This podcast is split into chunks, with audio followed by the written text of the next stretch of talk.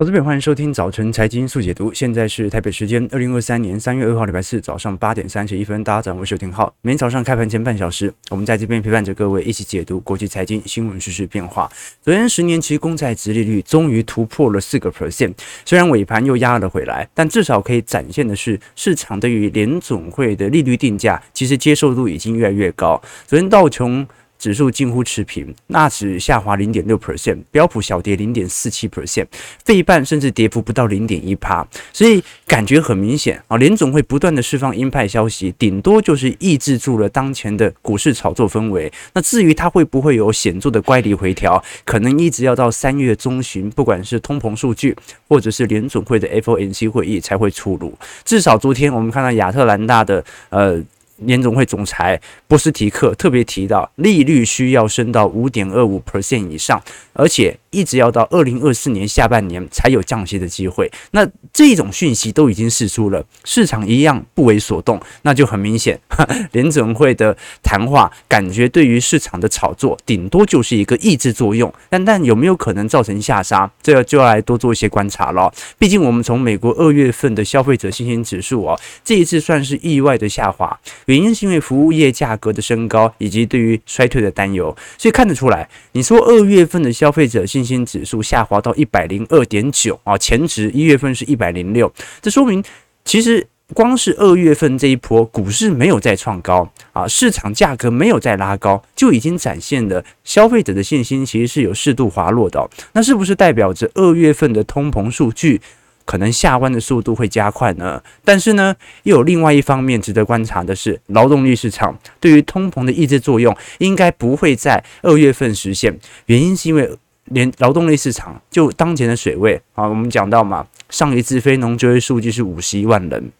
这个是十八个月以来的新高，失业率低到三点四帕，好，过去二十年以来新低，所以二月份目前也没有看到大规模失业的现象。那这足以证明啊，的核心通膨或者以工资通膨部门来做观察，可能呃下行的幅度并不如我们想象中来得快啊，所以通膨有一点是卡关的感觉了。那如果我们从数据来进行对比，各位可以了解到，其实从三月份开始，市场的乖离回调就已经特别显著了。那二月份其实呃大部分的拉抬空间也不是特别大。如果我们来观察这张图表呢，蓝色线是从今年元月份以来的报酬，那么黄色区块呢是二月份单月度的报酬可以看得很明显，在整个二月表现当中，大多数资产都是走跌的。我们看到 FANG。尖牙五股当中，今年以来涨幅已经高达两成三。不过月涨幅从二月份以来只上涨了三点六趴，这说明大部分的涨幅其实都是集中在元月份。那欧元区股票呢，今年以来涨幅有十点七 percent，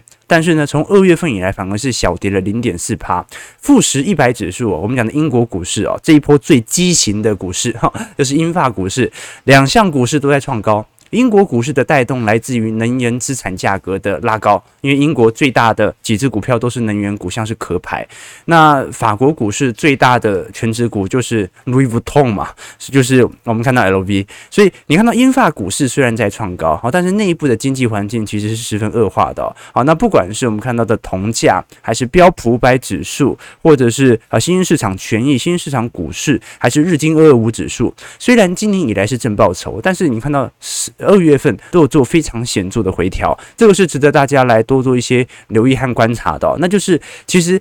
呃，整波的涨幅在二月份的拐点早就已经出现，那只是我们看什么时候它会有非常那种显著的乖离回调，把元月份以来的涨幅开始进行吞噬。至少我们从各项资产，尤其是债券来做观察，现在在二月份的各类资产当中哦，你受到最明显承压的，反而并不是股市，而是债市。我们可以观察到，由于这次十年期公债殖利率哦，从前波的三点四一路上行到现在接近四个 percent，利率是。场对于债券市场的承压反而是最为显著的。我们可以观察到啊，不管是欧债、亚洲新兴市场债，还是美国公债，其实受到承压都特别显著。那尤其我们看到在短天期、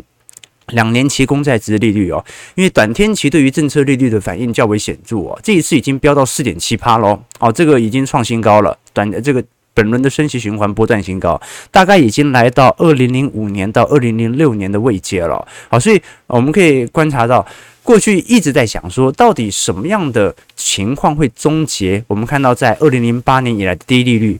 这很明显嘛，呃，大家都以为是经济会好转，并不是，最后是通膨太高，抑制不住，所以被迫要进行利率调升。那至少从两年期国债殖利率哦，还算是蛮符合基准利率的情况。那十年期公债殖利率肯定会稍微有所落后，毕竟它算是中长天期，但。最后迟早也会跟上创波段新高的。那如果从倒挂现象来看的话，目前反而是倒挂幅度的最大。不过还是要关注一点啦，我们虽然看到三个月期和十年期的公债殖利率呈现非常显著的倒挂情形，倒挂过去是衰退的先行指标，但是真正的衰退期并不是倒挂期间发生的，反而是我们看到十年期和三个月期的公债殖利率利差。大幅扩大的时候啊，就是正值扩大的时候，才是经济衰退。比如说，我们看到二零零八年或者两千年，所以正常来说啦，是联总会决定忍不住要降息的时候，这个时候是经济衰退的产生。所以，如果联总会一直那么有自信。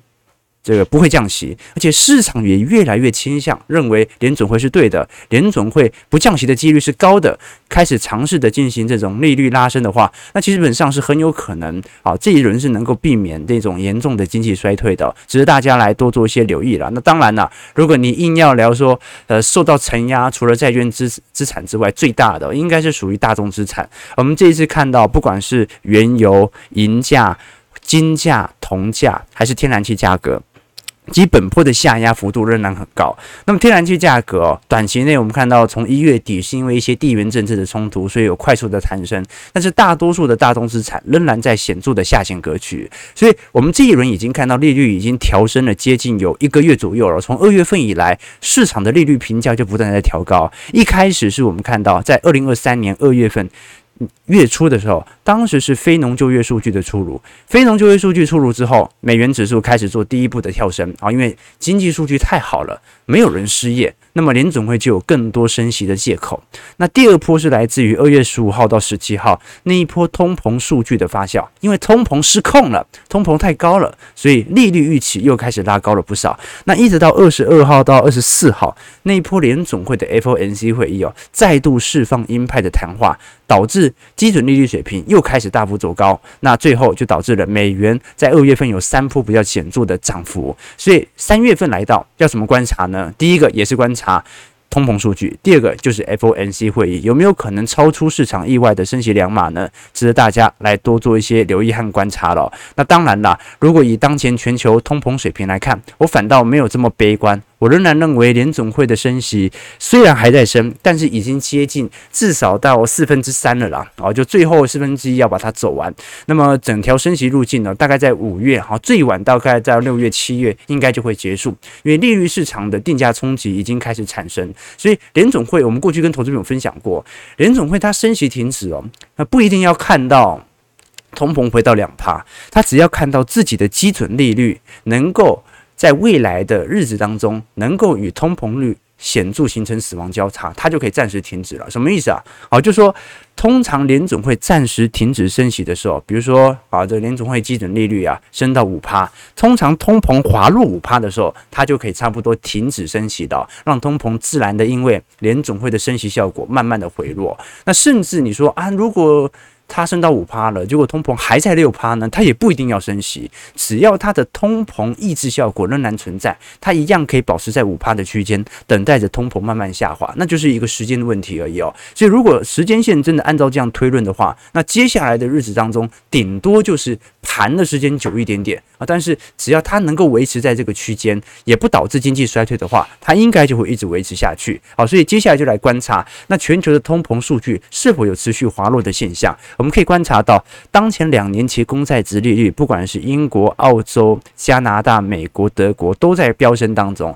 啊。这说明升息目前还算是进行式，只是越来越接近整条升息循环的末端。那么，整个对于通膨的抑制力度仍然在产生当中。基本上，全球现在在整个呃通膨率当中哦。呃，多数国家都已经见顶。那么有些国家没有见顶哦，主要还是来自于本坡美元的升值所形成的外部性通膨。尤其我们看到英国这一次，如果是以食品消费通膨率的话，已经飙到十七点一 percent 了。英国目前在整体通膨率大概在十趴左右。那由于内部的食品价格高速推升啊，这很有趣哦。你要知道，英国其实有蛮多食品和能源巨头的，结果英国还是欧元区当中，应该讲欧洲市场当中通膨数据来得最为显著的哦。这一次受到通膨影响，英国家庭的年度购物支出每个人会增加八百一十一英镑。那有百分之二十五的人表示，目前在经济上陷入了严重困境。那在二二年年初哦。这个比例大概只有十二趴左右，所以上升了一倍。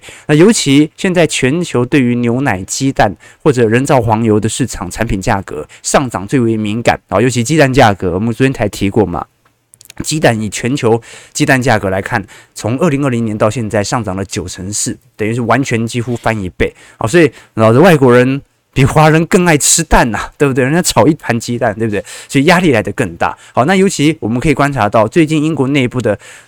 这种呃名义上的诉求啊，也有产生大幅度的改变。大家应该还记得，这个当时英国脱欧公投啊，是二零一六年脱欧公投通过，在二零二零年的时候正式退出欧盟，到现在已经三年了。那当时我们看到多数的民众，因为毕竟它是公投嘛，所以至少过半的民众是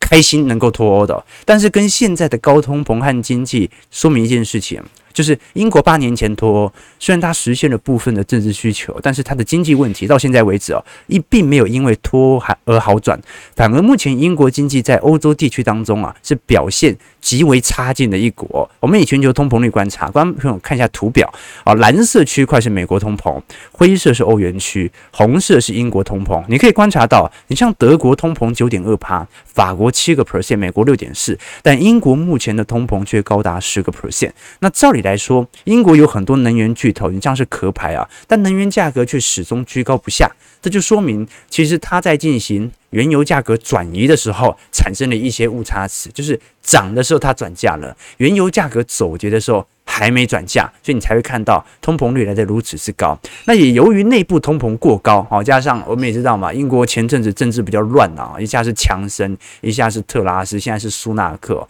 这个罢工情形也越演越烈啊。你可以观察到，不管是律师啊、铁路工人、护士啊，几乎系统性的都在罢工当中。好，那很有趣嘛。过去我们讲说啊，如果通膨高哦，那我可以接受你经济稍微比较强劲一点点。通膨低，通常也暗示着对于经济有一定的抑制作用哦。那英国就是恰恰是这个反例哦。通膨照来讲跟就业是跷跷板哦，但是你会发现英国通膨最高，但它的经济也是最为差劲的。我们可以观察到英国的 GDP 在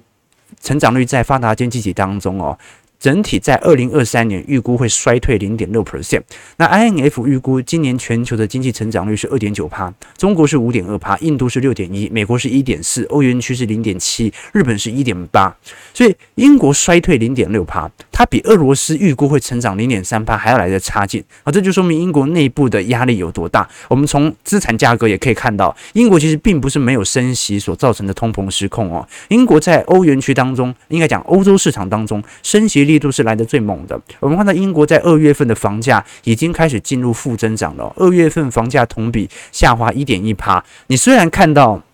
哎，才跌一点一趴，但是这个是英国二零一二年以来最大跌幅啊！好，伦敦房价很少跌过啊。那包括啊呃，英国一月份的抵押贷款准备量啊，不到四万笔哦，这个也是二零零九年以来的新低。所以英国房市几乎我们看到住贷成本快速的飙高，几乎是完全急冻的状态。好，那刚才提到嘛，这种急冻的状态哦，直接导致经济上的萧条，那最后就引发了大规模的啊民意抗争。我们刚才提到嘛。高速公路现在在罢工，呃，机场运输员工也在罢工，邮差也在罢工，铁路工人也在罢工，老师、律师、消防员、护士都在罢工。那你对于苏纳克政府来说，你说现在让步哦，那我们让公务员率先进行薪资拉抬哦，那通膨你什么时候压得下来？不让步。那么最后他就可能跟前任首相特拉斯一样哦，你还没成功的抑制通膨，你就先被扫下台了。所以这种恶劣的经济环境哦，你看到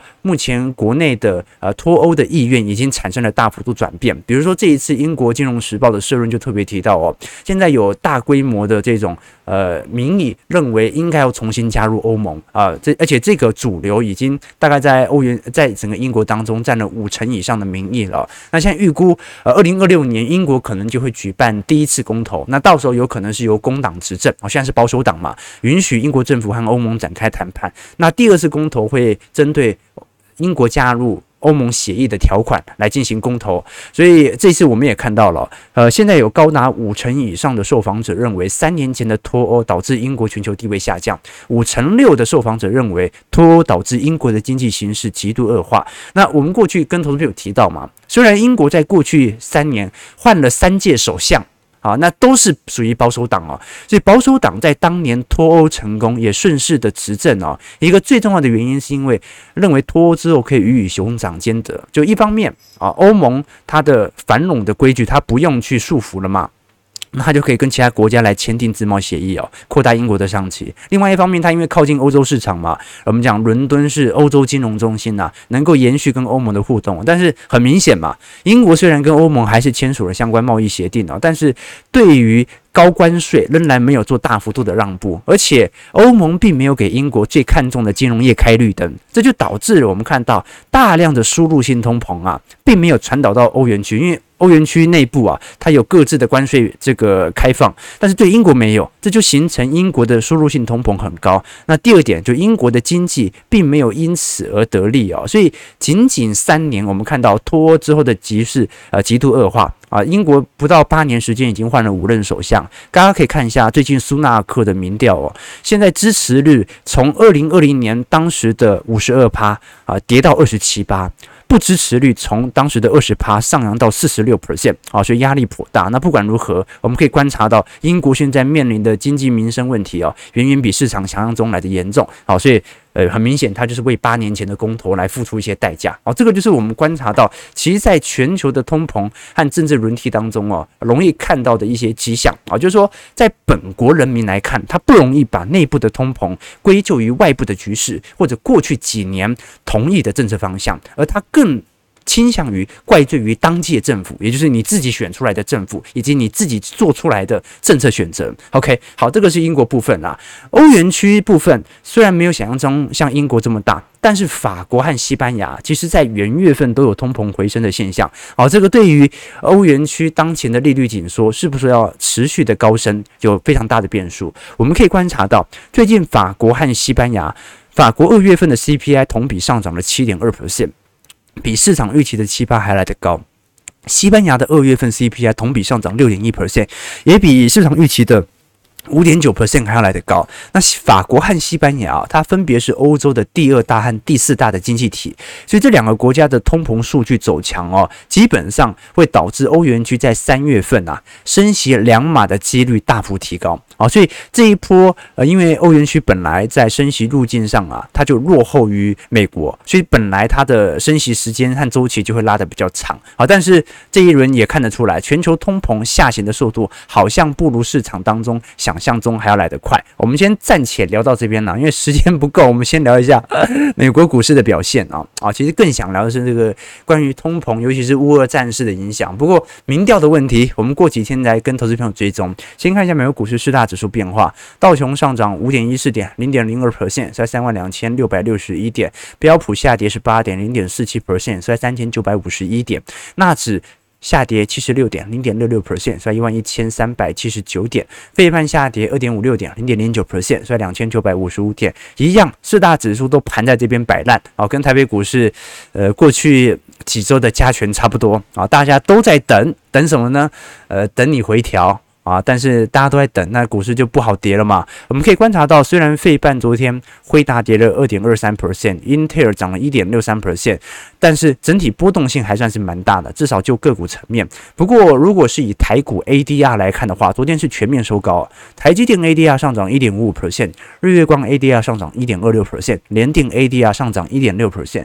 那为什么会有比较明显的这种呃 ADR 跟我们看到美国股市的费城半导体指数的美国公司呈现严重脱钩呢？我相信很有可能是昨天因为中国公布最新的 PMI 大幅扩增，导致港股大涨，全面性系统单针对大中华地区的回补。所以你看到啊，但这个外资还没有打算啊进行大中华地区全面调节，因为经济数据表现不错。不过如果我们观察啊，昨天收黑的股票当中，比如说特斯拉。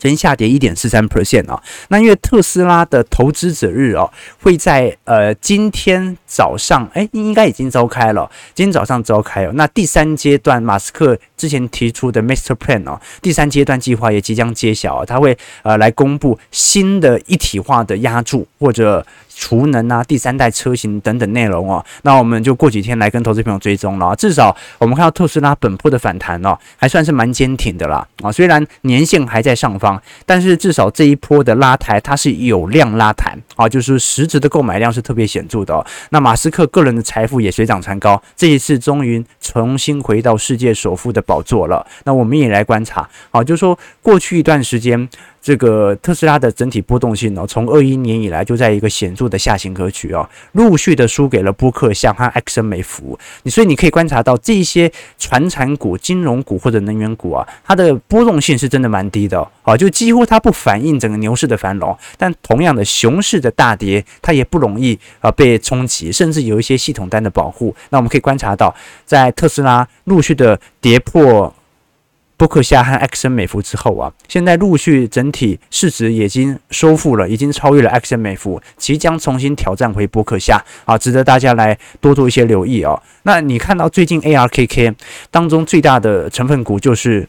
特斯拉嘛？这一次我们看到从二月份元月份以来的表现，ARKK 的绩效是在美国股市 ETF 当中表现极为亮丽的大规模型的 ETF 啊，整体绩效涨幅最高曾经来到四成啊，当然了，好，它的 绩效从二零。二一年中旬以来，已经跌了六成、七成，甚至八成了啊！所以现在的涨幅不算什么，但是你可以了解到啊，其实动能型 ETF 没有说有一定的缺点，就是它的波动性就是会放大，那它也一定呃，在未来牛市回归之后啊，能够会有比较显著的报酬，这至少可以看到长期的。方向。那另外一个观察的是魏小李啊，这次我们看到中国的造车新势力哦，包括蔚来、小鹏、理想汽车，这次在昨天美国股市开盘有非常显著的拉抬。不过这一次主要是来自于二月份的交车成绩单表现亮丽，但魏小李对于目前全球的电动车市占来看的话，比例还不是特别大了。我们可以观察到，现在全球的电动车实体销量当中哦，表现最为亮丽的应该就是比亚迪，再来才是特斯拉。不过，因为比亚迪跟特斯拉它没办法做直接对照，因为我们看到一个是 BEV 嘛，另外一个是 PHEV，也就是说，有些是纯电动车，有些是混合式电动车，也就是油电混合车。所以，到底能不能把传统车商或者是油电混合车拿来跟纯动纯电动车车商来做对比，难度有点高哦，就是说，呃，这样比不太恰当啊。毕竟，如果你真的要比的话，那传统车市一定是丰田最为亮丽嘛。啊，但至少就目前在实体电动车销售当中，比亚迪保持第一，在特斯拉第二，再来是福斯，再来是通用、斯特兰提斯啊，然后再来是这个现代汽车。OK，好，那我们先聊一下台北股市的变化。今天其实就稍微。帮大家梳理大家这两天比较有疑问的一些内容，我们也欢迎投资朋友，如果对于我们直播有更多想要了解的话题哦，可以在我们啊直播影片下方来做留言，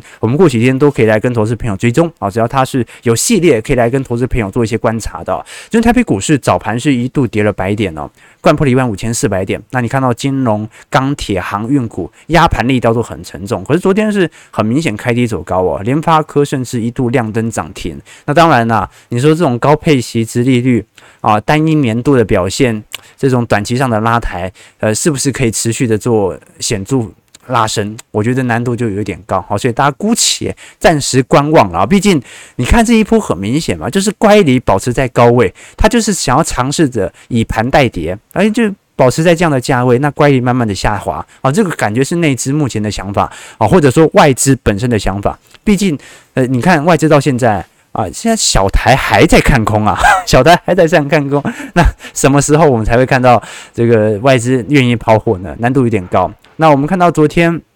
呃，减气信号灯正式公布了，这次一月份的对策信号灯哦，下滑到十一分了啊，比前两次低了一分。那信号灯已经连三蓝了，所以很明显。啊、你就要看这一波的景气下行会维持多久了。我们以中长期格局来做观察，如果是以台湾景气信号灯从一九八五年以来的表现，各位会发现呢、基本上它长期就是在十二分到三十六分之间来做震荡。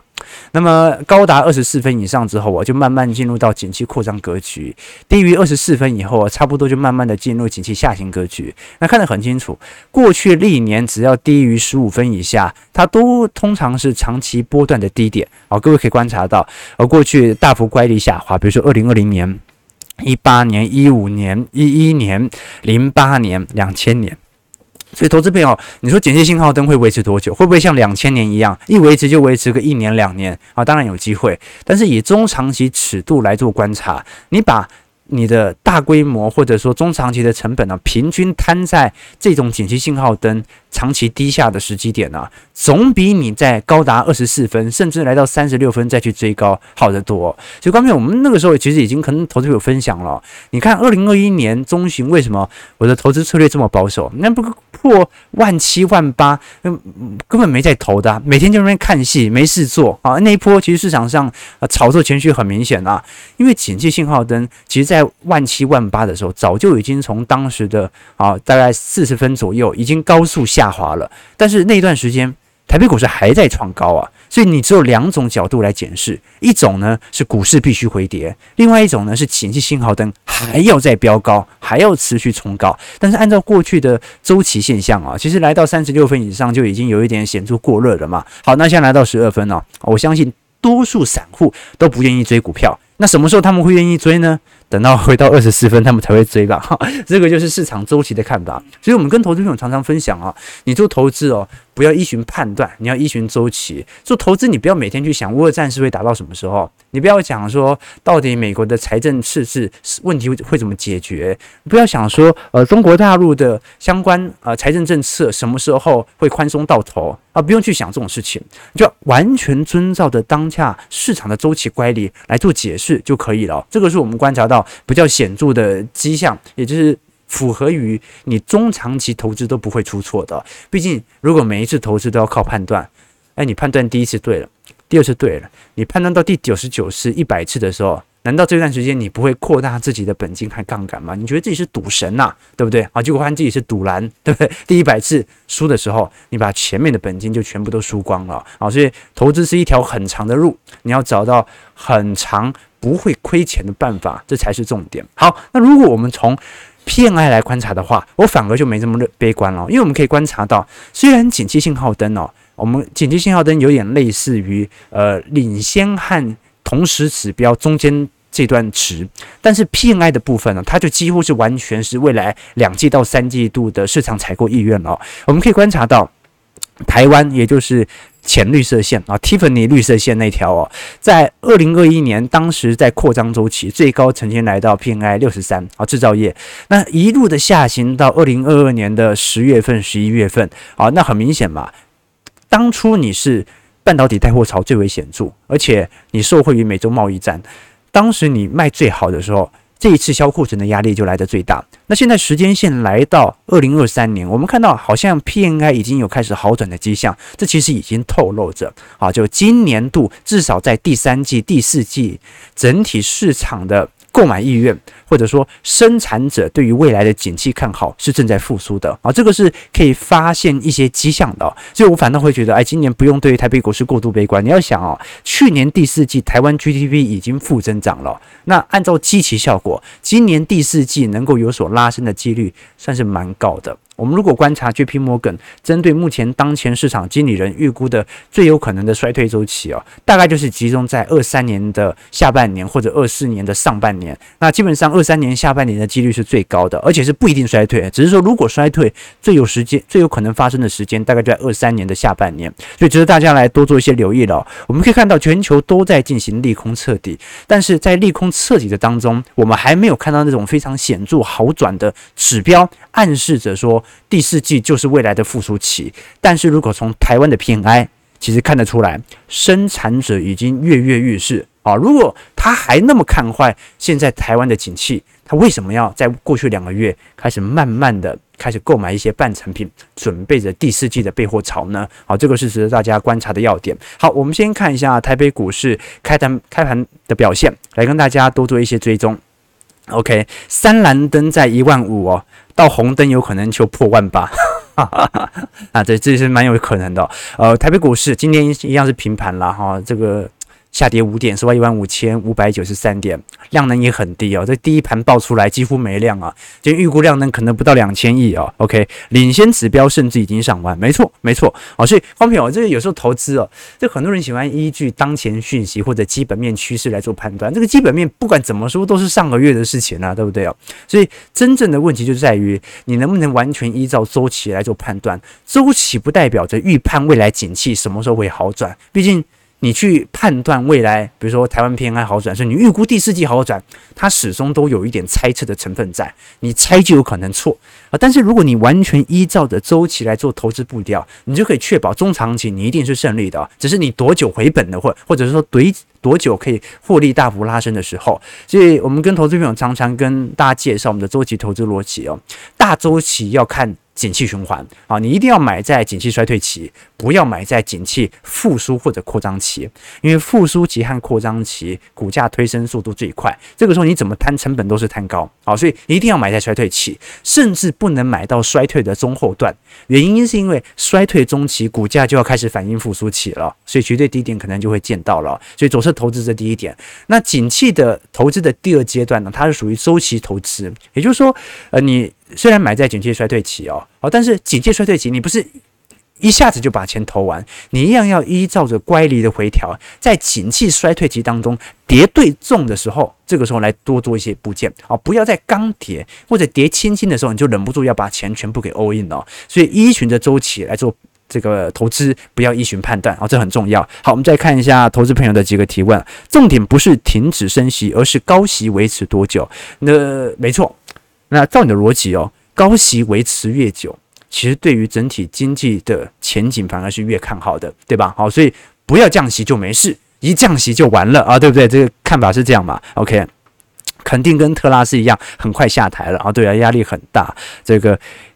雅股明显跟美股脱钩，尤其台股好强，我觉得还是大陆的系统单的原因啦。OK 啊。有人护盘啊，是哎，你不讲，我上次看到我还这个忘记，原来金管会还在护盘呢，啊，金管会还有这个限空令呢，对不对？OK 啊，现在国安基金还在场啊，投资朋友啊，东飞的国安基金 OK，好，九点零四分，感谢各位今天参与啊，我们今天。重点就是梳理一下在欧洲市场以及台北股市市场的概况，然后聊一下美国股市当中大家比较关注的一些讯息。那明天呢，我们会针对整个大中华市场哦。你说港股昨天一弹就直接弹了大概七六个 percent、七个 percent，弹这么凶是在弹什么？中国大陆经济真的要好转了吗？啊，中国大陆作为新兴市场的领先指标。它的好转是不是意味着今年大家可以成功的度过下行周期呢？值得大家来多做些留意。如果喜欢我们节目，记得帮我们订阅、按赞、加分享。我们明天早上八点半，早晨财经速解读再相见。祝各位投资朋友开盘顺利，操盘愉快。